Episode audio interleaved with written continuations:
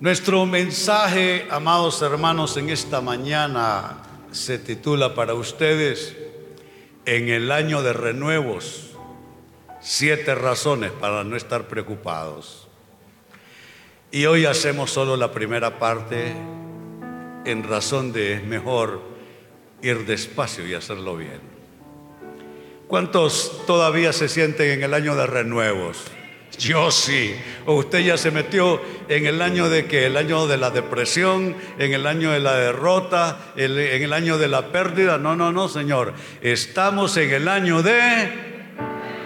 No les escucho. Estamos en el año de. En el año de renuevos. Pues bien, como la tentación de dejar de sentirse así en un año de renuevo cuando hay problemas todavía que resolver, cuando hay necesidades todavía por suplir, ante esa tentación de venirse abajo en el ánimo o de echar pie atrás, este mensaje. En el año de renuevo, por favor no corran ahí arriba en, la multimedia, relájense, devuélvanme al, al título. En el año de renuevo, siete razones para no estar preocupado. Dígale al que tiene cerca, no estés preocupado, no estés preocupada, estamos en el año de renuevos. Y miren este pensamiento con lo que se corre el telón en relación al mensaje. Preocuparse es solo usar tu imaginación para crear algo que no deseas. Esa es la preocupación. Imaginen qué absurdo es esto, usar la mente para crear algo que tú no deseas. Si vas a usar tu pensamiento, hombre, dale, forma a la fe y mete en tu, en tu cabeza, mete en tus pensamientos las cosas que deseas, no las cosas que temen, que temes. Básicamente en esto hay dos posibilidades. O tú en tu pensamiento le das forma a las cosas que temes, o le das forma en tu pensamiento a las cosas que esperas en el Señor. Yo prefiero que mi mente dibuje las cosas que espero, cómo quiero verme dentro de dos años, dentro de cinco años, dentro de diez años, el tiempo que Dios me dé, cómo quiero verme. Voy a usar mi mente para dibujar bendición. ¿Cuántos quieren usar su mente para dibujar bendición? No para dibujar temores. Y sabe que esto requiere un poco de disciplina de la fe, porque algunos están demasiado habituados a la preocupación y solo le están dando forma en su mente a las cosas que temen. Eso es eso neutraliza la fe. Tú necesitas usar tus pensamientos, usar tu mente en la línea de la palabra de Dios, esperando cosas que en el Señor tú sabes que te van a venir. Pues bien, esto nada más para irnos introduciendo en el tema, entremos de una buena vez. Siete razones para no estar preocupados en el año de renuevo. Y atención, vamos a tomar todo lo que necesitamos en este mensaje del siguiente texto. Se trata de Mateo capítulo 6, versículo 25 en adelante. Lo leo para ustedes. Dice así. Por eso les digo que no se preocupen por la vida diaria, si tendrán suficiente alimento y bebida o suficiente ropa para vestirse. ¿Acaso no es la vida más que la comida y el cuerpo más que la ropa? Sigue diciendo. Miren los pájaros, no plantan ni cosechan, ni guardan comida en graneros, porque el Padre Celestial los alimenta. ¿Y no son ustedes para Él mucho más valiosos que ellos? Verso 27. ¿Acaso con todas sus preocupaciones pueden añadir un solo momento a su vida? ¿Y por qué preocuparse por la ropa? Miren cómo crecen los lirios del campo. No trabajan ni cosen su ropa. Y el verso 29 y 30 cierran diciendo, sin embargo, ni Salomón con toda su gloria se vistió tan hermoso como ellos. Si Dios cuida de manera tan maravillosa a las flores silvestres que hoy están y mañana se echan al fuego, tengan por seguro que cuidará de ustedes. ¿Por qué tienen tan poca fe? Es un pasaje maravilloso.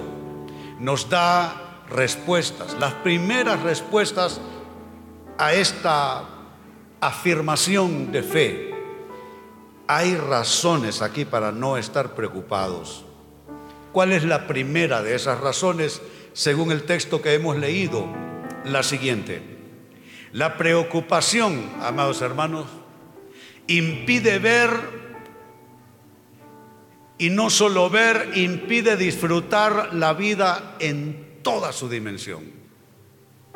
Tú puedes estar preocupado por una o dos cosas en tu vida y eso va a estorbarte ver la vida en un plano más amplio. Hay quienes en nombre de un problema no están comiendo bien, durmiendo bien, están chocando todos los días en opiniones, en contradicciones, en contrariedades con sus personas con las que interactúan todos los días en nombre de uno, dos o tres problemas que resolver. Pero amados, problemas que resolver los tenemos todos. Para tener problemas solo hay que estar vivos. No se necesita ser usted o ser yo o cualquier otro. Los seres humanos enfrentamos problemas. Pero cuando usted se enfoca de manera desmesurada en una que otra preocupación, entonces usted va a dejar de ver y disfrutar lo maravilloso que es la vida, verla en toda su dimensión. Mire lo que leímos. Ahí en el verso 25 leímos, por eso les digo, y es Jesús hablando, no se preocupen y me gusta esta versión como lo plantea. No se preocupen por la vida diaria. Me gusta porque esta versión no dijo solo por la vida, dijo por la vida diaria. Y allí puede estar la situación suya. Usted se entrampa con lo que pasa en el día. Usted está no pensando en la vida, en la vida diaria. Algunos de ustedes están aquí sentados, ni han podido cantar bien porque están pensando en mañana lunes. ¿Mm? Otros están pensando que hoy es 28 del mes y que ya para el 30, para el primero, dos o tres, necesita resolver ciertas cosas de orden material o financiero. Note, no se preocupen por la vida diaria. Es que uno debe pensar en la vida, no solo en la vida diaria. Dedicarse a, entrar, a, a solo verlo todo por la vida diaria crea un cuello de botella a tu paz crea un cuello de botella a tu tranquilidad. Necesitas ver la vida y expandir la visión. No lo diario, no es suficiente. La vida como un todo. La vida como un todo. Porque mientras en lo diario tienes problemas que resolver, todavía tienes salud, todavía tienes juventud, y tú te puedes perder y amargar y asfixiar anímicamente por el problema del día y dejaste de disfrutar tu juventud, tu salud, las personas que tienes a tu alrededor, que te ven distante, estás muy irritable, te enojas con demasiada frecuencia, estás demasiado impaciente, estás arruinando tu vida en nombre del problema del día. ¿Te das cuenta? No se preocupen por la vida, la vida diaria. ¿Y cómo se sabe que uno está metido en esa trampa? La frase que viene nos lo indica. Si tendrán suficiente. Noten que destaco para ustedes ese vocablo, suficiente. Suficiente alimento o bebida suficiente ropa para vestirse. La palabra suficiente te indica lo que puede estar pasando en tu vida. Estás en una lucha de si tienes suficiente. Suficiente dinero, suficiente combustible, suficiente comida en la nevera, suficiente de esto, suficiente de aquello, suficiente de lo otro. La noticia es que a nosotros siempre nos faltan cosas. Esa es la noticia. A los seres humanos siempre, siempre nos faltarán cosas. Y tú no puedes caer en la trampa de vivir tras lo suficiente, el agobio de si tienes suficiente, la angustia de si tienes suficiente. Ahora noten la pregunta a continuación. ¿Acaso no es la vida? No la vida diaria. La vida diaria es una cosa, la vida es otra. La vida son tus hijos. La vida es tu familia. La vida es que tienes ambas piernas, ambos brazos, ambos ojos. Eso es la vida. La vida es que mientras algunos están confinados en el hospital con cáncer, tú estás aquí sentado, preocupado por la vida diaria y no estás disfrutando la salud que aquel que tiene cáncer quisiera tener. El que tiene cáncer se cambiaría contigo así. Pero tú, preocupado por la vida diaria. Pero noten las palabras de Jesús. ¿Acaso no es la vida más que la comida? ¿Y el cuerpo más que la ropa? Claro que sí. Claro que sí. La vida es algo más que lo que necesitamos. La vida es un don maravilloso. Siempre testifico en relación a mamá. Va sobre los 100 años ya. Y mamá probablemente es más dichosa en su ancianidad que en su juventud. Mamá no disfrutó salud, no disfrutó tanto hijos, familia, porque estaba ahogada en cierto tipo de situaciones y necesidades. Pero sucede que la vida es más que los problemas. La vida es algo más que las necesidades. La vida es un don. Hazte un favor. Disfruta tu vida a pesar de tus problemas. No dejes que los problemas de la vida diaria, de la vida cotidiana, sofoquen tu capacidad de vivir la vida. Tienes que sonreír otra vez. Tienes que disfrutar las cosas sencillas otra vez. Quizá hay cosas que no se van a resolver de un día al otro, pero tienes el don de la vida hay personas que nacieron para vivir solo unos meses. Hay personas que vivieron la mitad de lo que tú tienes de vida. Disfruta la vida. No te sofoques a ti mismo por los problemas de la vida diaria, por las situaciones cotidianas. ¿Te das cuenta? Entonces, estamos diciendo que la preocupación te puede impedir ver y disfrutar la vida en toda su dimensión. Y atención a lo que escribió Oscar Wilde, un escritor, poeta y dramaturgo irlandés. Dijo él, hoy en día la gente sabe el precio de todo y el valor de nada. ¿Sabe por qué?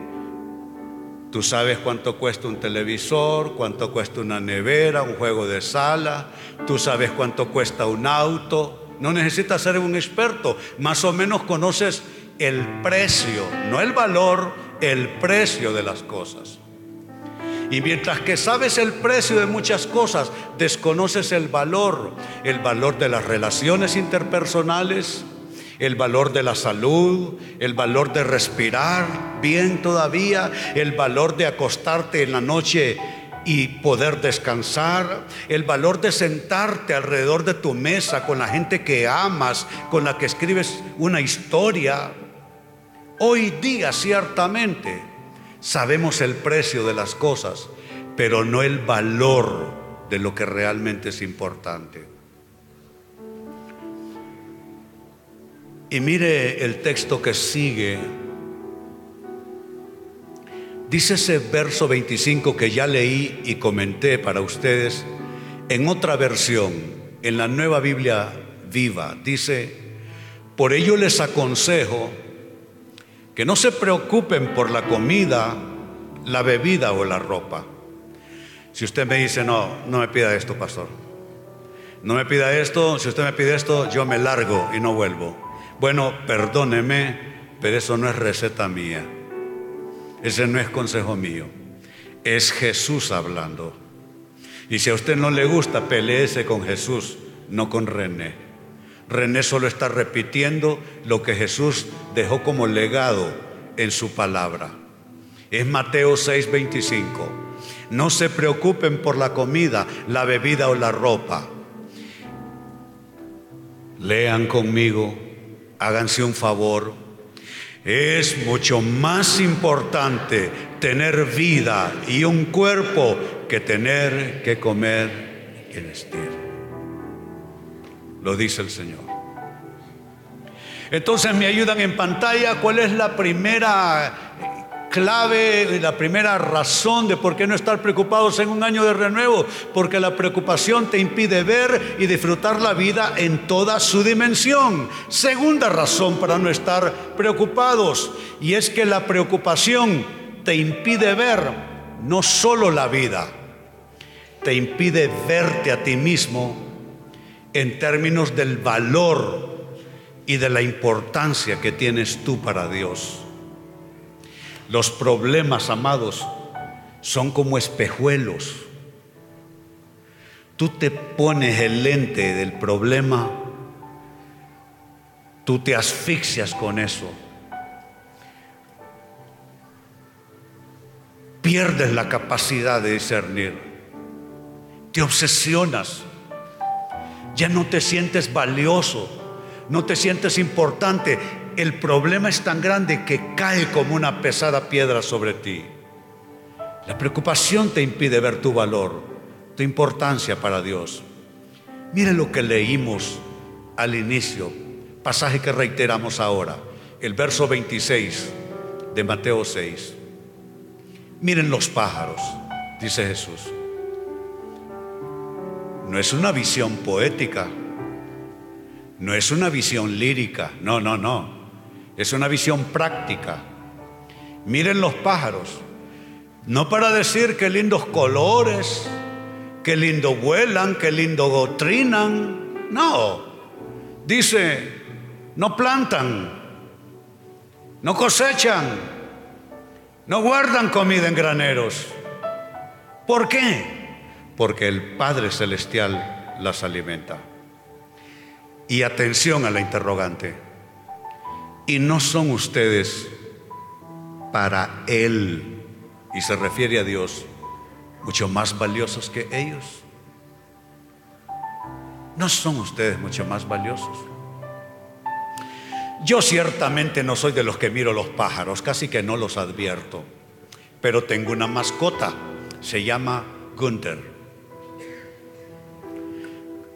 Gunther es un cachorro todavía pastor australiano, más feo no puede ser.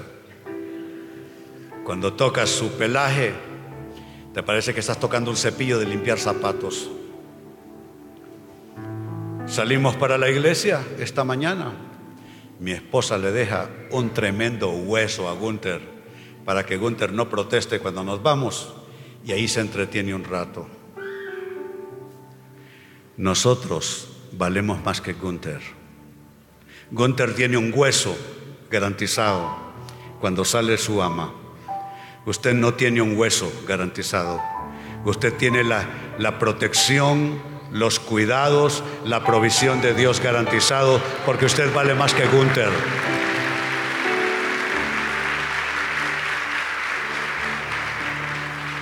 Usted vale más que Gunther, mi perro. Usted vale más que los pájaros.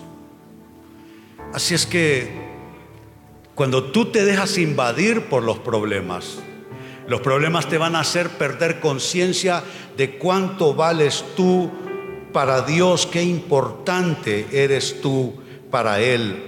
Y le dije yo a mi Dios en oración, Dios, dame un texto en la Biblia para sacarle a tu pueblo de, la, de lo glorioso que es el ser humano, lo maravilloso que es el ser humano ante tus ojos.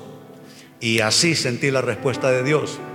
Y me dio el Salmo que a continuación voy a leer para ustedes. Es el libro de Salmos, capítulo 8, versos 3 al 6. Dice así.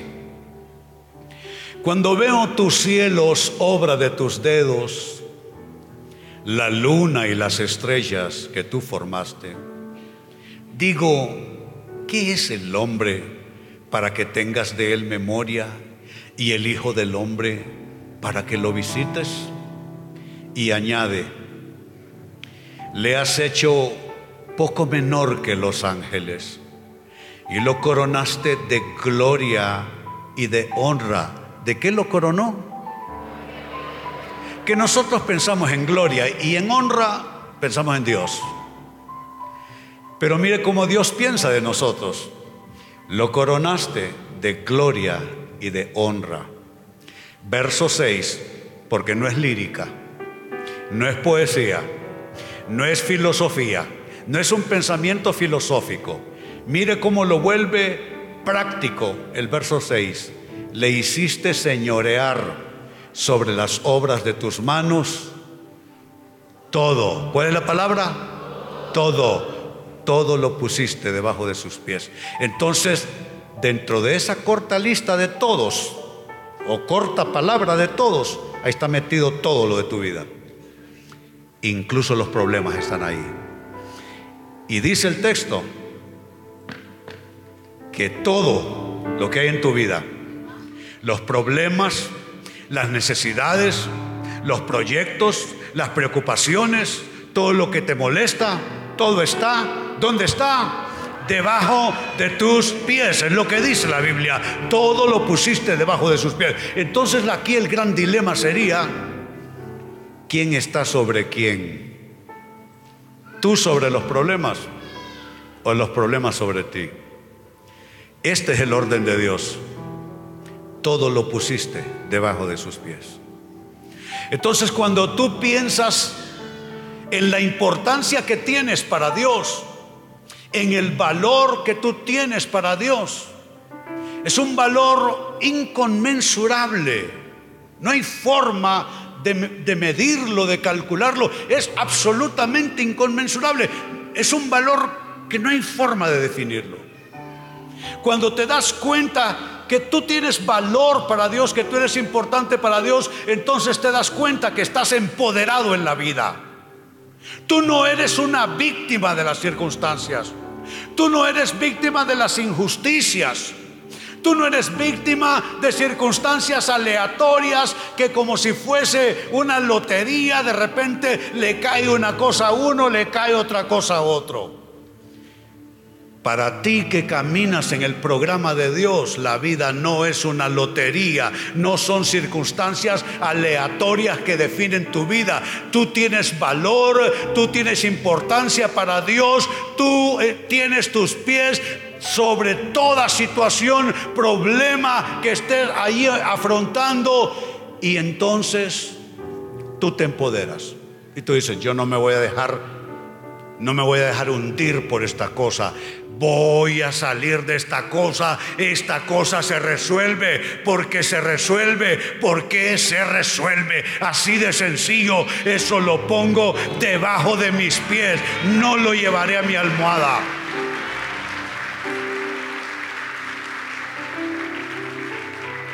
¿Escuchaste lo que dije? Lo pondré debajo de mis pies, no lo llevaré a mi almohada. A mi almohada iré a recostar mi cabeza para dormir, no para seguir preocupado. ¿Cuántos dicen amén a esto? Bendito sea Dios.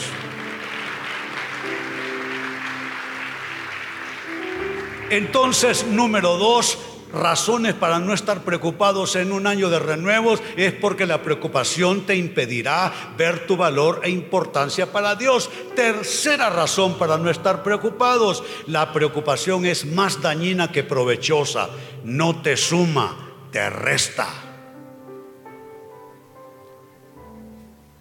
Nadie ha resuelto jamás ni medio problema con estar preocupado. Vivir preocupados es una mala costumbre. La preocupación no resuelve problemas. Hay gente que defiende este punto y dice, pastor, no me pida que no me preocupe, sí te pido. Te pido que pienses. Te pido que te hagas ideas, que resuelvas, no que te preocupes. Es diferente pensar en soluciones que vivir preocupado todo el tiempo. Y es dañino y no suma, no añade. Atención a lo que leímos en el verso 27 del pasaje que estamos siguiendo. Mateo 6, 27. ¿Acaso con todas sus preocupaciones pueden, y noten el vocablo a continuación, añadir un solo momento a su vida? Otras versiones dicen que no se puede con la preocupación añadir un codo a la estatura, es decir, un poquito más alto. Es la misma idea. No se puede. Está diciendo que la preocupación no añade en ninguna manera. Hay quienes se sienten más responsables por vivir sobre preocupados. Perdóname, eso no es responsabilidad. Eso se llama neurosis. No se llama responsabilidad. Yo soy una persona responsable, pastor, y vivo preocupado. Bueno, neurosis. ¿Mm? Una neurosis de ansiedad. No se puede, dice, por las preocupaciones o por preocuparse, no se puede añadir nada. Nada. Y eso que se tradujo como añadir en el texto leído, es interesante el vocablo. En los textos originales proviene en el griego del Nuevo Testamento del, vocablo prosticemi. Prosticemi es un vocablo interesante, incluso tiene otras derivaciones. Eh, por ejemplo, prótesis, que nosotros conocemos, es una derivación de, de prosticemi. Y una prótesis básicamente es algo que se coloca en sustitución a una pieza, un miembro que se perdió. Esa es una prótesis. Pues prosticemi eh, da origen a ese vocablo en español. Prosticemi básicamente significa o se traduce como, como colocar adicionalmente algo. Por eso se asocia con una prótesis. Colocar adicionalmente algo. Es decir, como anexar, como agregar, como aumentar y también prosticemi se puede traducir como repetir algo otra vez. ¿Qué está diciendo? Jesucristo cuando dice que la preocupación no puede añadirte ni un momento a tu vida. Está diciendo que tú tienes que discernir las cosas que sí puedes añadir a tu vida de las que no puedes añadir. Hay cosas que tú puedes añadir. Puedes añadir más trapos que colgar en tu armario. Puedes añadir un par de zapatos más. Eh, tú puedes añadir una cuchara más de azúcar al café. Realmente. Las cosas que nosotros podemos añadir son tan pocas y tan de poco valor. Pero hay cosas que no podemos añadir. No las podemos añadir. Hay cosas que no podemos, por más que nos preocupemos, eh, colocar adicionalmente en nuestras vidas. Anexar a nuestras vidas, agregar a nuestras vidas, aumentar. Y mire qué interesante que este vocablo prosticemi añadir, ¿sabe dónde vuelve a aparecer? En un sentido totalmente opuesto. Cuando dice que busquemos el reino de Dios. Y todas estas cosas que aquí hemos estado comentando vendrán por prosticemi, por añadidura. Las cosas que Dios puede añadir, no nosotros. Entonces ahí está. Es importante discernir esto. Discernir que la preocupación no te añade. Es imposible añadir las cosas valiosas de la vida a fuerza de estarse preocupando. Y cierro este asunto con un pensamiento más que pongo en pantalla para ustedes. Las preocupaciones restan energía, limitando tu potencial y tu creatividad para vivir en el presente. ¿Saben dónde yo lo noto? Mi personal, las gentes que trabajan para mí. Yo soy un tipo quisquilloso, delicado, exigente, y he notado que cuando les estoy cayendo muy encima, muy constantemente a mi staff, se atrofian, se atontan literalmente y se vuelven torpes por lo que estamos diciendo. Lo que hago es que les genero una atmósfera de preocupación, nada más me aparezco y todos se ponen nerviosos, están atontados, ¿sí? Nerviosos, y se está con esa atmósfera de preocupación, están restando energía, están restando creatividad, están restando su potencial. En oración Dios me lo dijo, René, en un ambiente de preocupación, ellos no van a poder avanzar. Ellos se atrofian. No pueden buscar soluciones porque están preocupados. Entonces es igual con tu persona también. Tú en una atmósfera de preocupación, tus posibilidades para solucionar cosas se van a, mermar bastante. Lo que con más tranquilidad lo puedes resolver, preocupado no lo resuelves. Imposible. Preocupado, tropiezas hasta en tu sombra. La preocupación no ayuda. Resta energía, resta potencial, resta creatividad. ¿Me dejan cerrar la primera parte? Solo me falta un punto. ¿O tienen hambre? Si tienen hambre, pero me invitan a la salida. No, va, muy bien. Número cuatro y con esto cierro.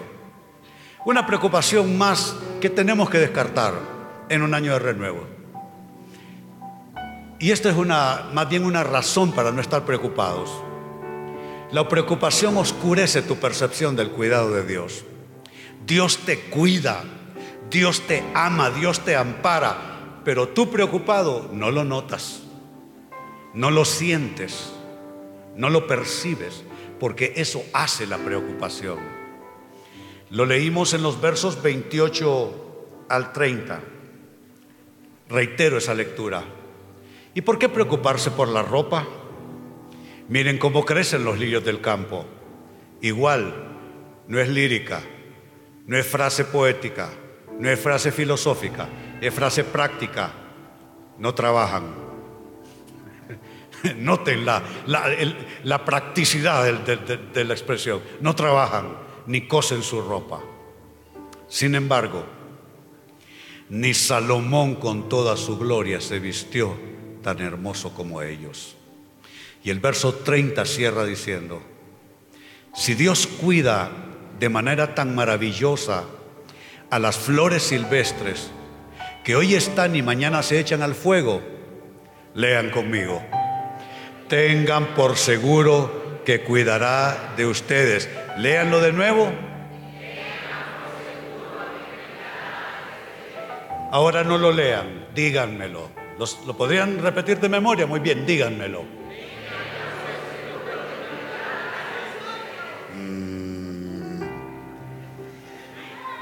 Sonó así como, como ni fu ni fa. De nuevo,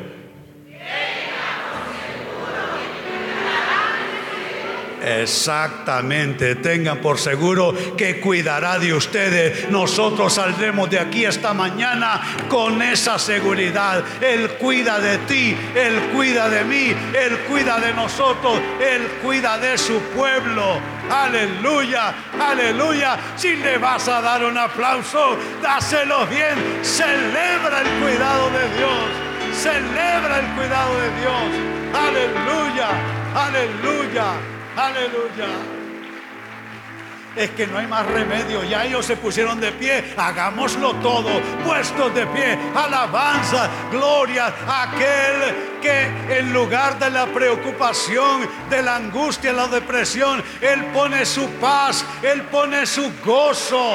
Él cambiará nuestra tristeza en baile y en canción. Aleluya, aleluya, aleluya, aleluya.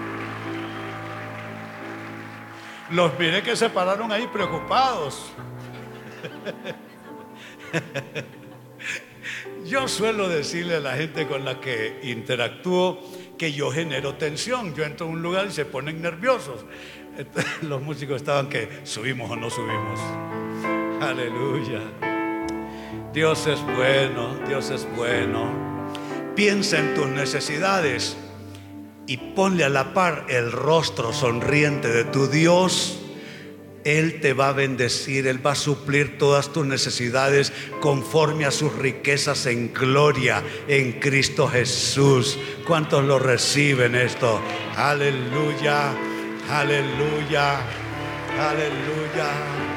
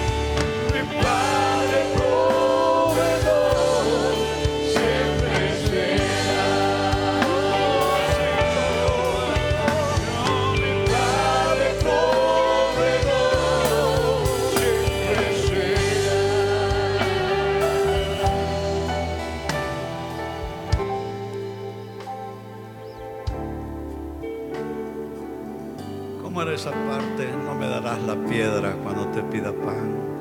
No me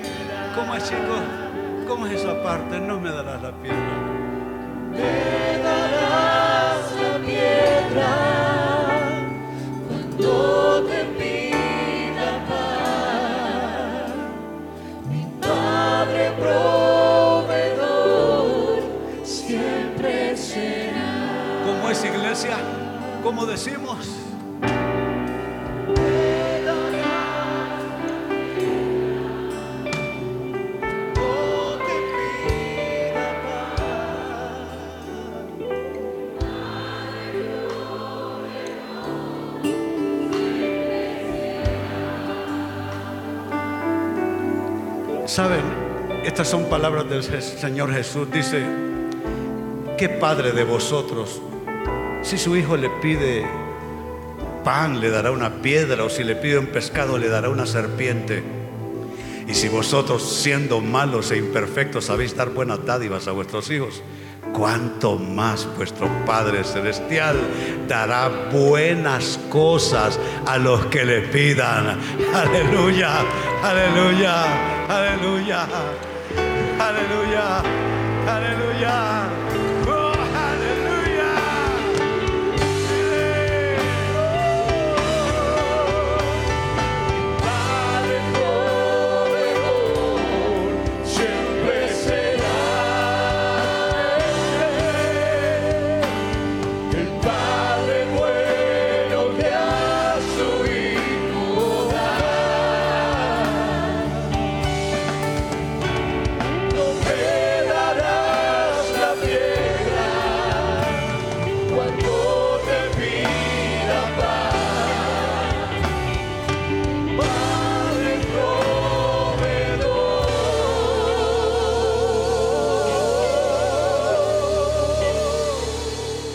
Llama él? Mi Padre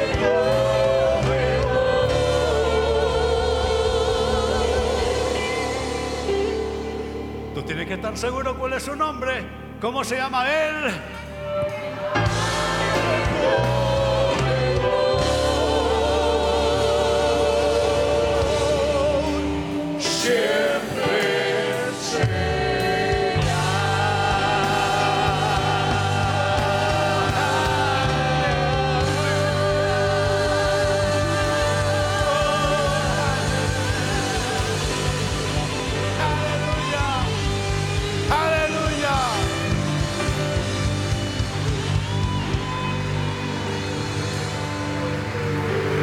Padre, confiamos en ti, esperamos en ti. Hoy nuestros pies están puestos sobre los problemas y las necesidades. No las negamos, pero nuestros pies, conforme la autoridad que nos has dado, conforme a la fe, nuestros pies están encima de los problemas y no los problemas encima de nosotros. Hoy ponemos nuestras necesidades bajo nuestros pies y no las llevaremos ni a la mesa en que comemos, ni a la cama en que dormimos. Hoy confiamos en nuestro Dios. Amada iglesia, alza tus manos. Tú confías en Él. En su libro estaban escritas todas aquellas cosas que luego serían formadas. En su libro. Hay cosas que tú no sabes de ti y Él las sabe todas. Hay situaciones que tú no sabes cómo se resolverán y ya Él las resolvió. Solo es el proceso del tiempo nada más, pero está consumado es. En la cruz del Calvario y con la frase consumado es, se resolvió la vida terrenal y la vida eterna. Padre, bendigo a tus hijos, a tus hijas. Pido que en los próximos siete días haya una verdadera campaña de milagros en el cielo a favor de tu pueblo. Cosas solucionándose, respuestas viniendo, Señor, puertas abriéndose y todo conforme a tu promesa en tu palabra. Porque aparte de tu promesa, no queremos nada de ningún lado. Queremos solo lo que Dios tiene para nosotros y lo que Dios tiene para nosotros es más que suficiente. Gracias te damos, Señor. Ahora a tus manos y déjame entregarte la bendición pastoral. El Señor esté a tu lado y te sostenga. El Señor cuide tu camino a un lado y al otro, delante y detrás tuyo. Su ángel acampe alrededor de ti y te defienda. No habrá peligro de día ni peligro en la oscuridad que se acerque a ti. Invoco la protección de Dios a través de la sangre de Jesús, rodeando tu persona, tu casa, tus asuntos, tus cosas. Satanás no puedes tocar a los que llevan el signo de Dios en sus corazones. Bendigo, bendigo tu vida. Bendigo tu proyecto de vida. Lo que hoy es una necesidad, en unos días es un testimonio de algo que Dios hizo a favor tuyo. Así te bendigo en el nombre del Padre y del Hijo y del Espíritu Santo. Digamos todos, amén, que así sea. Bendito sea el Señor, aleluya. A ver si seguimos el domingo siguiente. Muy bien, vayan con paz a casa, tengan una semana formidable, una semana bendecida. Y les recuerdo aquí, les esperamos próximo domingo, la hora 11 de la mañana. Dios les bendiga.